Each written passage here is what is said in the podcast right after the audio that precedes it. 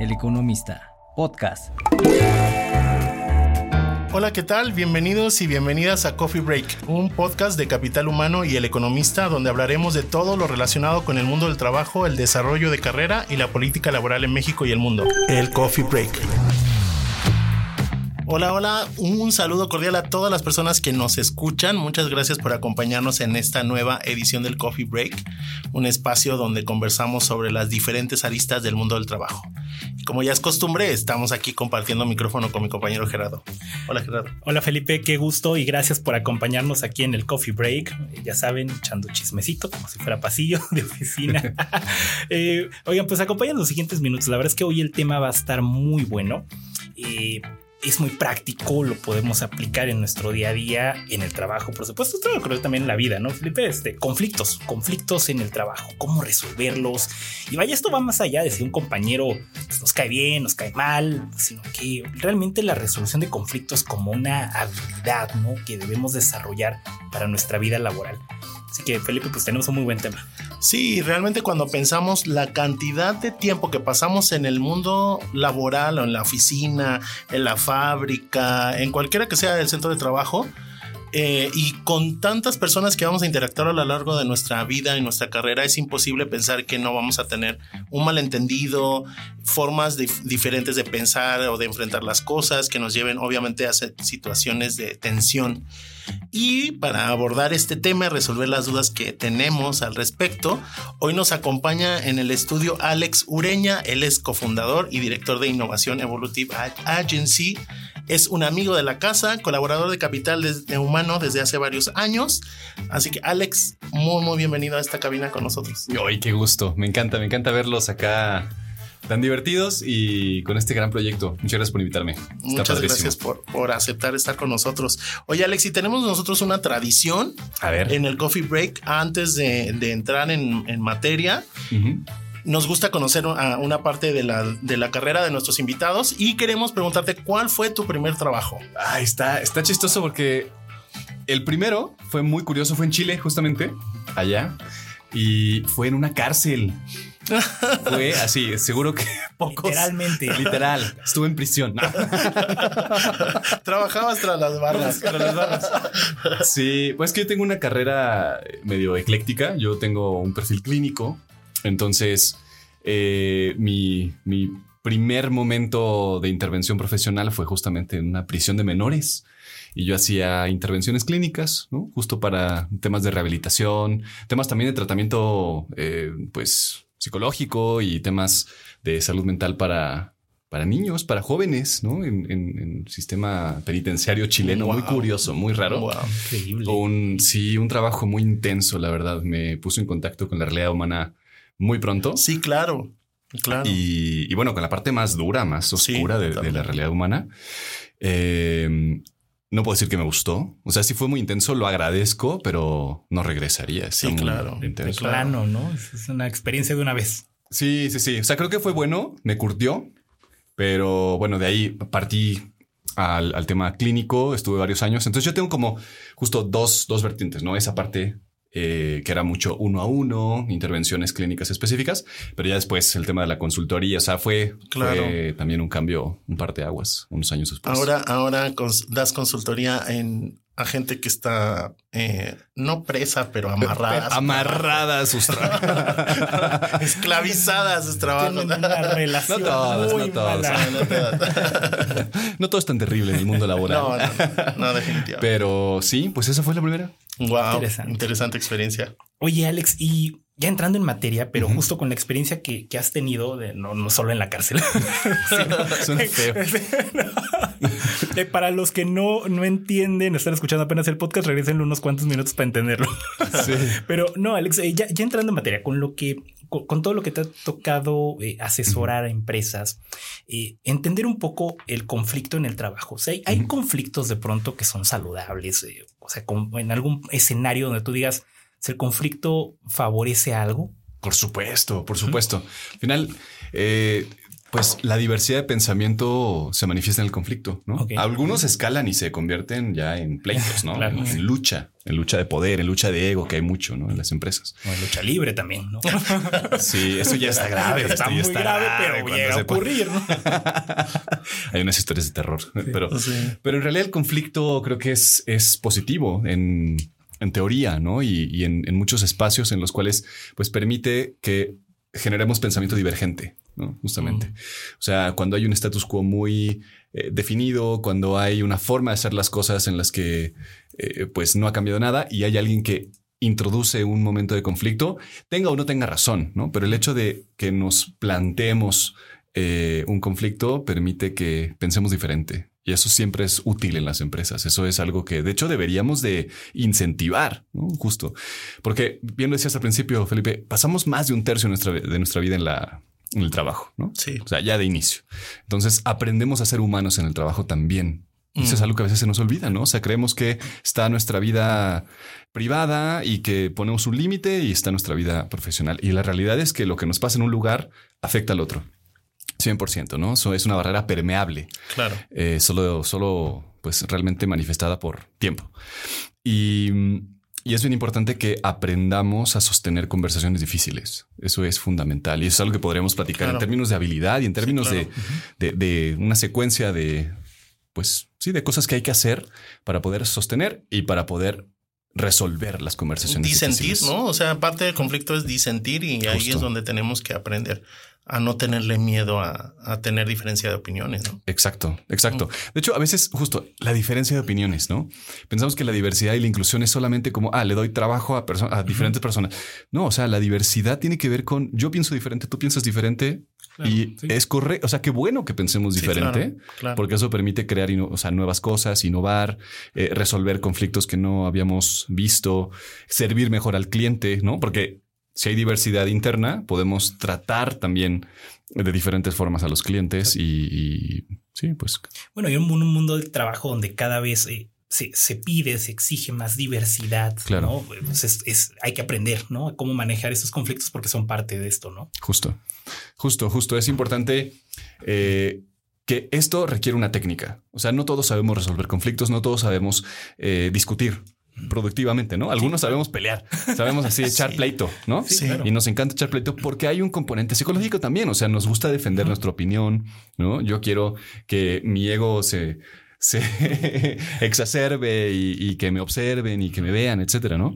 Pero mm, al final de lo que se trata es de poder generar una nueva forma de existir, una nueva forma de ser, una nueva forma de, de crear empresa, de crear productos, ¿no? Oye, Alex, ¿y en qué momento el conflicto se convierte en un problema? Claro.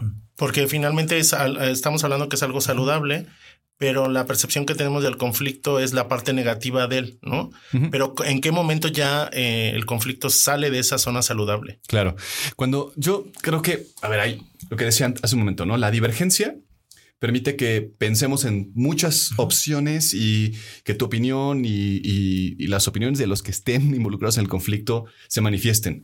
Pero cuando sigue escalando y la divergencia sigue separándonos, ahí puede llegar a un momento en el cual pues ya no hay un, pu- un punto de retorno, ¿no? Y entonces eh, no hay convergencia. O sea, el punto es cuando no llega a un espacio de resolución, un, un- aunque no estemos de acuerdo, pero al menos que establezcamos un punto de encuentro en el cual exista algo nuevo, una nueva Claro. forma, ¿no? Lo que sea.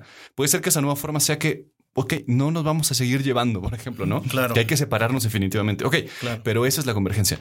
Cuando el conflicto escala a tal grado en, en el que la divergencia nos lleva por caminos totalmente distintos y que mi ego es más importante, entonces creo que ahí ya, pues sí, es, Sí, es muy difícil volver. O- Sí. Oye, y por ejemplo, ¿cómo darnos cuenta? Y, o ¿Cuáles, por ejemplo, esas señales, ¿no? De que estamos Mm. en un conflicto que no es sano. Claro.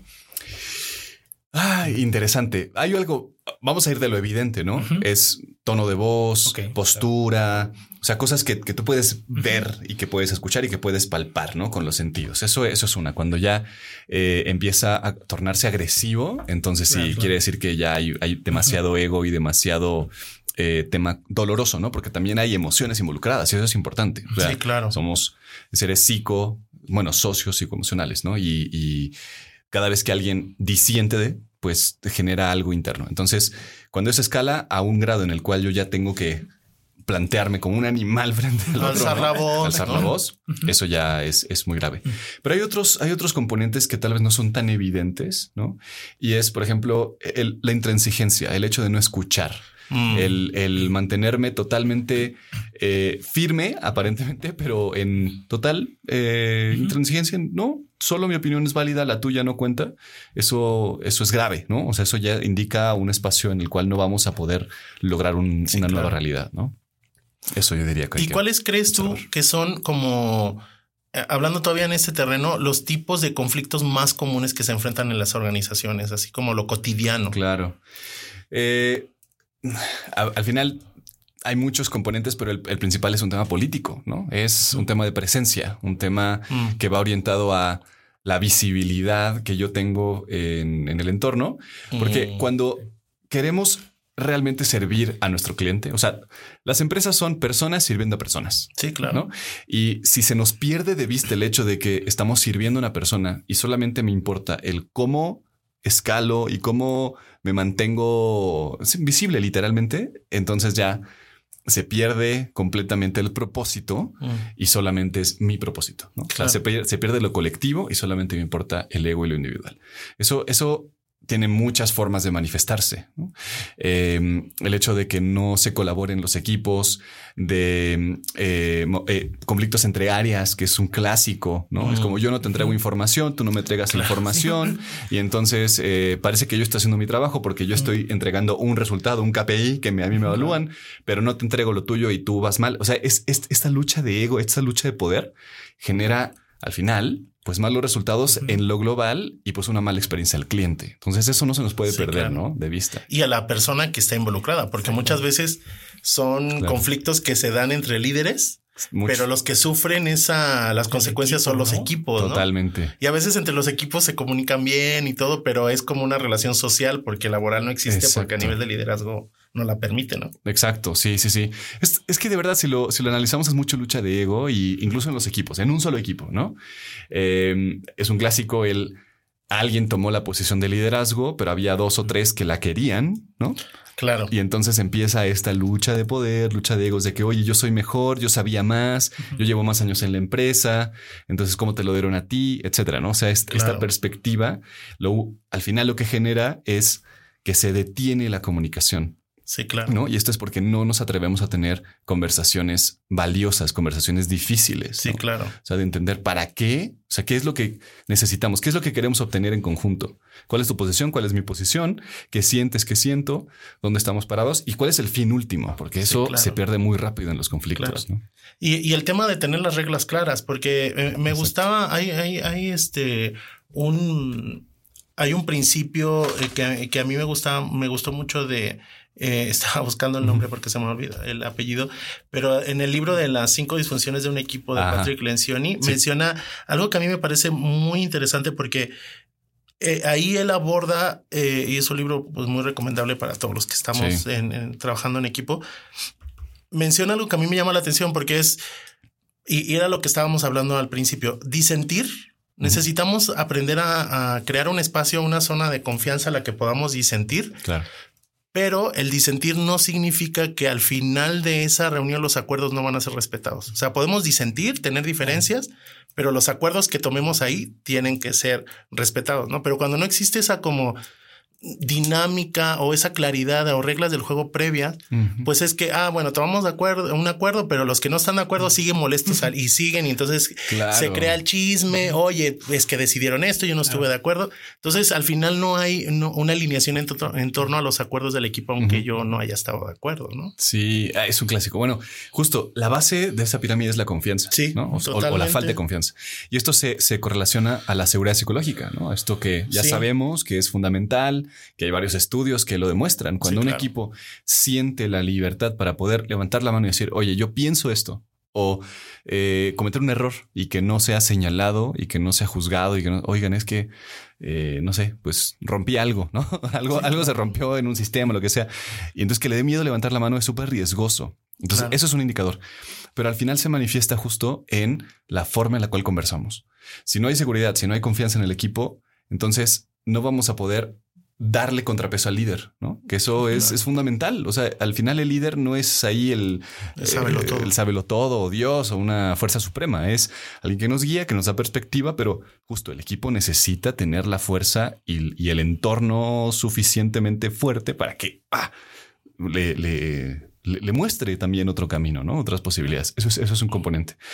Y también algo importantísimo es que en los momentos de tranquilidad, y esto aplica para la vida personal, uh -huh. necesitamos establecer reglas claras sobre cómo vamos a, a pelear, sobre cómo vamos a disentir. Mm. Y esto es una recomendación fundamental. Uh -huh. O sea, ¿no? Si tienes una pareja, es genial. Es, a ver, ahorita que estamos de buenas. Claro. ¿no? vamos, vamos a, a, platicar sobre, seguro nos vamos a pelear en algún momento. Esto sí, es claro, un hecho, claro, ¿no? Nos vamos a pelear por lo que sea usualmente por estupideces. No, pero... Sí, la mayoría de las veces es. es... Perdón, sí, muchas ocasiones. Sí, ¿no? pero, pero justo, o sea, si no aprendemos a pelear, si no aprendemos a decir, ok, ¿cómo nos vamos a detener? ¿Cómo vamos a saber cuando nos estamos faltando respeto? ¿Cómo vamos a saber, eh, o sea, qué necesita el otro, etcétera? O sea, ¿cuáles son esas reglas que nos vamos a plantear por el simple hecho de que pertenecemos a pues un núcleo, ¿no? Puede ser familiar o un núcleo de un equipo. O sea, ¿cómo sí, claro. le vamos a hacer cuando surja una dificultad? Eso es claro. fundamental, es una gran recomendación. Oye, no, no, está bien, ¿no? Sí, no, digo, yo, yo, yo no lo había pensado. estoy o sea, llevando hasta tips. sí, justo. Es que en tiempos de paz, ¿no? Es cuando sí, debes sí, definir claro. la, las reglas de la guerra. ¿no? Exacto, exacto. Sí, porque cuando estás en guerra, pues tú solo quieres destruir al otro. Sí, pues ¿no? es, y es reactivo, ¿no? Es reactivo y es, es parte de la naturaleza humana. Entonces, un tema importante en la gestión de los conflictos es entender que somos rabiosos, ¿no?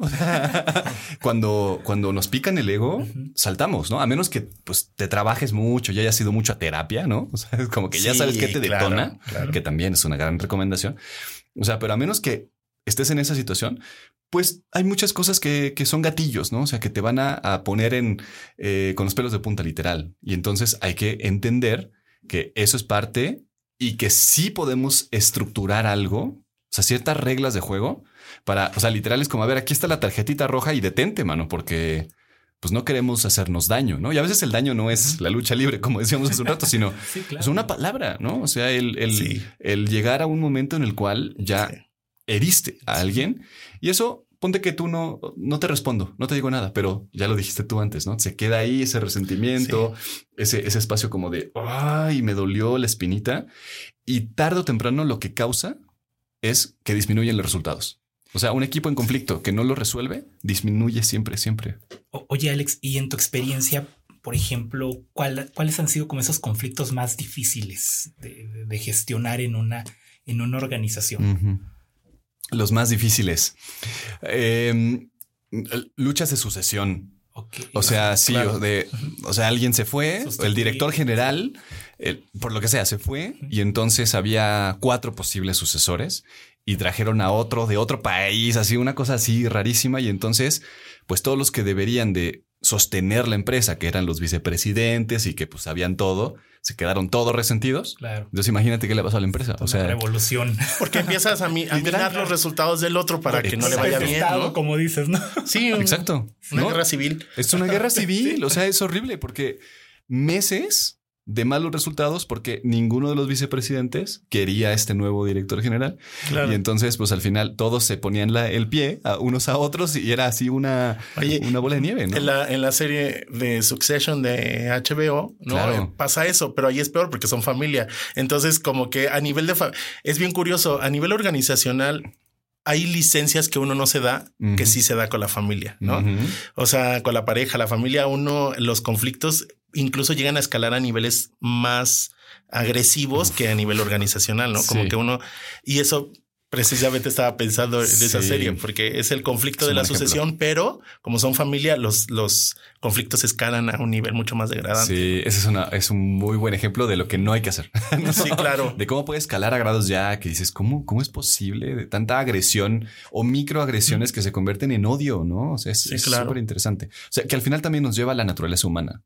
Entonces, entender que somos seres sensibles, que tenemos una realidad emocional y esa realidad emocional es muy diversa también. O sea, puede ser que yo viva bien el enojo o no. O sea, puede ser que, eh, no sé, grite, ¿no?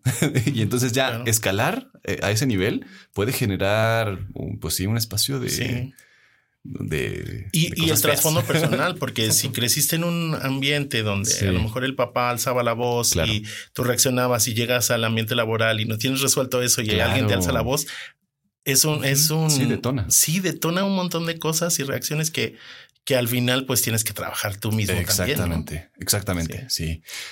Uf. Oye, Alex, y por ejemplo, porque hasta ahora creo que hemos visto, digamos, cosas que debemos de ser conscientes nosotros Claro. como trabajadores para mejorar la convivencia, pero eh, en este sentido, o sea, de cómo resolver conflictos en el trabajo, cuál es el rol de las empresas. ¿Qué, qué deberían de hacer. Claro.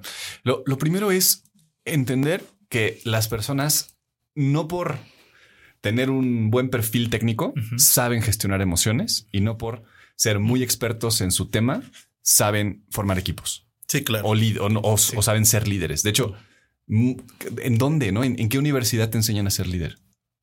Muy pocas, ¿no? O sea, algunas sí que tienen entrenamientos, pero en realidad al- líderes hay algunos que sí tienen esta habilidad nata, ¿no? Eh, pero hay que entrenarlos. Hay que entrenar habilidades de gestión emocional, hay que entrenar habilidades de conversación difícil, eh, de asertividad, de comunicación efectiva. Va- vayamos o no vayamos a ser jefes, ¿no? Eh, Sí, o sea, de, de hecho, una, una perspectiva que yo tengo es que todos deberían de tener un entrenamiento de liderazgo, o sea, porque tú, independientemente de que tengas o no tengas una jerarquía, vas a, pues, mover la mente de otras personas de alguna u otra forma, de forma positiva o negativa, si es que tienes las habilidades. Entonces, creo que el rol de la empresa es entregar esas herramientas de forma expansiva. Mm. ¿no? O sea, eh, sí, meter a los líderes, evidentemente, en entrenamientos de comunicación, de todo lo que dijimos, eh, que, que aprendan a tener conversaciones difíciles, ¿no? O sea, muy pronto, que tengan estos espacios seguros en donde puedan practicar Claro. para que no lleguen el momento de enfrentarse al conflicto y que exploten, ¿no? Esa es Sí, una. claro. Y generar y sostener espacios en donde se pueda hablar de forma segura. ¿No? Tal vez con un experto externo en donde exista neutralidad y objetividad, justo para poder decir, oye, vamos a hablar de las cosas difíciles, vamos a, a generar este espacio de divergencia, que a veces puede ser muy interesante y muy creativo, ¿no? O sea, es como, es, no esperemos a, a llegar al conflicto, sino que detonemos espacios en los cuales cada quien puede expresar su opinión de forma libre. Mm. Porque a veces eso es el problema. O sea, es que no tenemos un momento de desfogue, ¿no? O sea, como decir, quiero levantar la mano y decir que esto está mal. Y entonces hasta que explota la situación, es como yo les dije y yo siempre lo pensé y yo quería. Y Yo ahí sabía está- que esto iba a Yo pasar. sabía, claro, ¿no? Y entonces empieza este conflicto. Entonces el, el sostener espacios de creatividad para permitir la divergencia también es algo que súper sencillo de hacer. El famoso te lo dije, ¿no? Ahorita me pensando en eso. Es horrible, ¿no? Y, y ahí es parte Evitable. un poquito de lo que decías de la, el- la capacidad que tiene que tener el líder de saber escuchar, porque hay muchas Sí. veces que decisiones operativas, por ejemplo, uno puede tener un plan, pero la persona que lo ejecuta te dice esto no funciona porque si lo hacemos de esta forma o hay estas incidencias que a veces tú no las sabes porque no estás operándolo. Justo. Y, y esa capacidad de escuchar eh, te ayuda a perfeccionar. Justo, la justo, propuesta. justo. De hecho, el líder debería escuchar más que nada. O sea, en una reunión, el líder debería hablar un 10%. ¿no? Mm. Debería poder hacer las preguntas adecuadas para que todos generen esta diversidad de pensamiento y en los espacios en donde pues hay expertos técnicos increíbles, pues puedan dar su opinión de cómo resolver las cosas. ¿no? Entonces, Sí, al claro. final es, o sea, cómo, cómo incentivar micro momentos de divergencia. Yo creo que de eso se trata. Sí, claro. Oye, Alex, y nosotros tenemos aquí una sección que se Sí. llama El dato detrás del dato. eh, nos gusta tomar un dato y, y, pues platicarlo. Sí. Y eso a lo mejor no está tan relacionado con el conflicto, pero sí con las relaciones. De acuerdo con una investigación de Gallup, el 44% de las personas que tienen relaciones de amistad en el trabajo recomendaría a su empresa como espacio laboral. Claro. Eso contrasta con los empleados que no lo tienen, ¿no? Que eh, ellos solo el 21% recomendaría a su empleador. Este, en este aspecto de las relaciones, ¿cómo, cómo ves tú este, este dato de Gallup? Oh, genial. Creo que, a ver, eh, nuevamente creemos que es, es un espacio aparte, pero no lo es, ¿no? Eh, Sí, lo que claro. decíamos hace un momento, no hay una membrana eh, como totalmente separada, es totalmente permeable, al contrario. Entonces, es mucho más eficiente si podemos entrenar y gestionar y sostener espacios de apertura, porque naturalmente, eh, yo te diría, o sea, en temas de, en temas de salud mental, el 95% de las personas quieren tener relaciones más fuertes, quieren tener una relación más abierta en sentido de, de poder expresar mis emociones, de poder... No, no ligar con los compañeros, no Bueno, eso ya es otro nivel, pero también, ah, también se da. No, pero o sea, yo quiero llevarme bien con la gente, Sí, ¿no? Y el 95% de las personas quiere llevarse bien Sí. y quiere expresar afectividad, ¿no? Tener afectos, ¿no? Ya, ¿a dónde escalen esos afectos? Eso es otro Ya es responsabilidad de cada, Cada uno. quien. pero, pero Después hay que hablar de las políticas de sí, ese, el es- trabajo. ese va a ser un buen tema. Ahí me invitan. Oye, pero, pero justo, o sea, al final queremos, ¿no? Queremos claro. tener afectividad. Somos seres afectivos, Mm. sí, ¿no? Y, y es bien importante reconocerlo y entonces no generar políticas contrarias, ¿no? Que a veces sucede. Es como, eh, eh, no sé. O para los dos lados, ¿no? Desde el no, esto es estricta- estrictamente profesional o, o líderes que del plano se van al otro extremo y es no, pues vámonos todos a tomar las chelas Sí, claro. y seamos todos brothers. O sea, Claro. no se trata de, de llegar a ambos extremos, sino tener un punto medio en el cual entendemos que todos necesitamos expresar nuestra emocionalidad, que, que está ahí latente y que es muy importante completarla, porque reitero lo primero que dije, ¿no? Somos y aprendemos a ser humanos en el trabajo también. Y es parte también del conflicto, ¿no? Tener la libertad de expresar, ¿no? Es- este, Exacto, exacto. O sea, es súper importante que podamos establecer seguridad, ¿no? Y es más seguro si yo tengo una relación de amistad contigo. Sí, ¿no? claro. Decirte las cosas de frente también, Sí, ¿no? claro. Entonces, pues sí, eh, creo, creo que es importante incentivarlo. Mm. No con todos, ¿no? Tampoco se trata de ser amigo de todos. No, No, porque no, no. hay un asunto de afinidad, Pero de personalidades. Tener una buena relación en la medida de lo posible. Claro. Porque al final de cuentas, a veces con los compañeros de trabajo convivimos mucho más que con nuestras familias, ¿no? De, de hecho, sí, o sea, está comprobado. Está comprobado. Pasamos más tiempo en el trabajo. tristemente, ¿no? Tristemente, sí. O sea, y, y más en México. Sí. ¿no? Más en Sí, México. Pasamos más tiempo con nuestros compañeros de trabajo. Entonces, pues qué mejor. Digo, si ya esa es una realidad y no va a cambiar tan rápido, Sí, claro. pues que incentivemos espacios, porque eso sí está en nuestro poder. Sí, si tus contactos más frecuentes de WhatsApp son tus compañeros de trabajo, pues Sí, significa que con es- ellos te comunicas más. Sí, y hay que intentar Claro. tener una muy buena relación, ¿no? Claro. Sí, ya saben, mándense stickers, mándense memes. Probablemente se va- Sí, No, no ríanse, ríanse. Sí, ¿no? O sea, nosotros nos reímos mucho. Se nota, sí, sí, se nota. sí, cultivamos esa, esa parte de la relación. Sí, hacemos sí, un, un poco de contaminación por ruido en la oficina, pero, También. Claro, pero es parte del buen ambiente.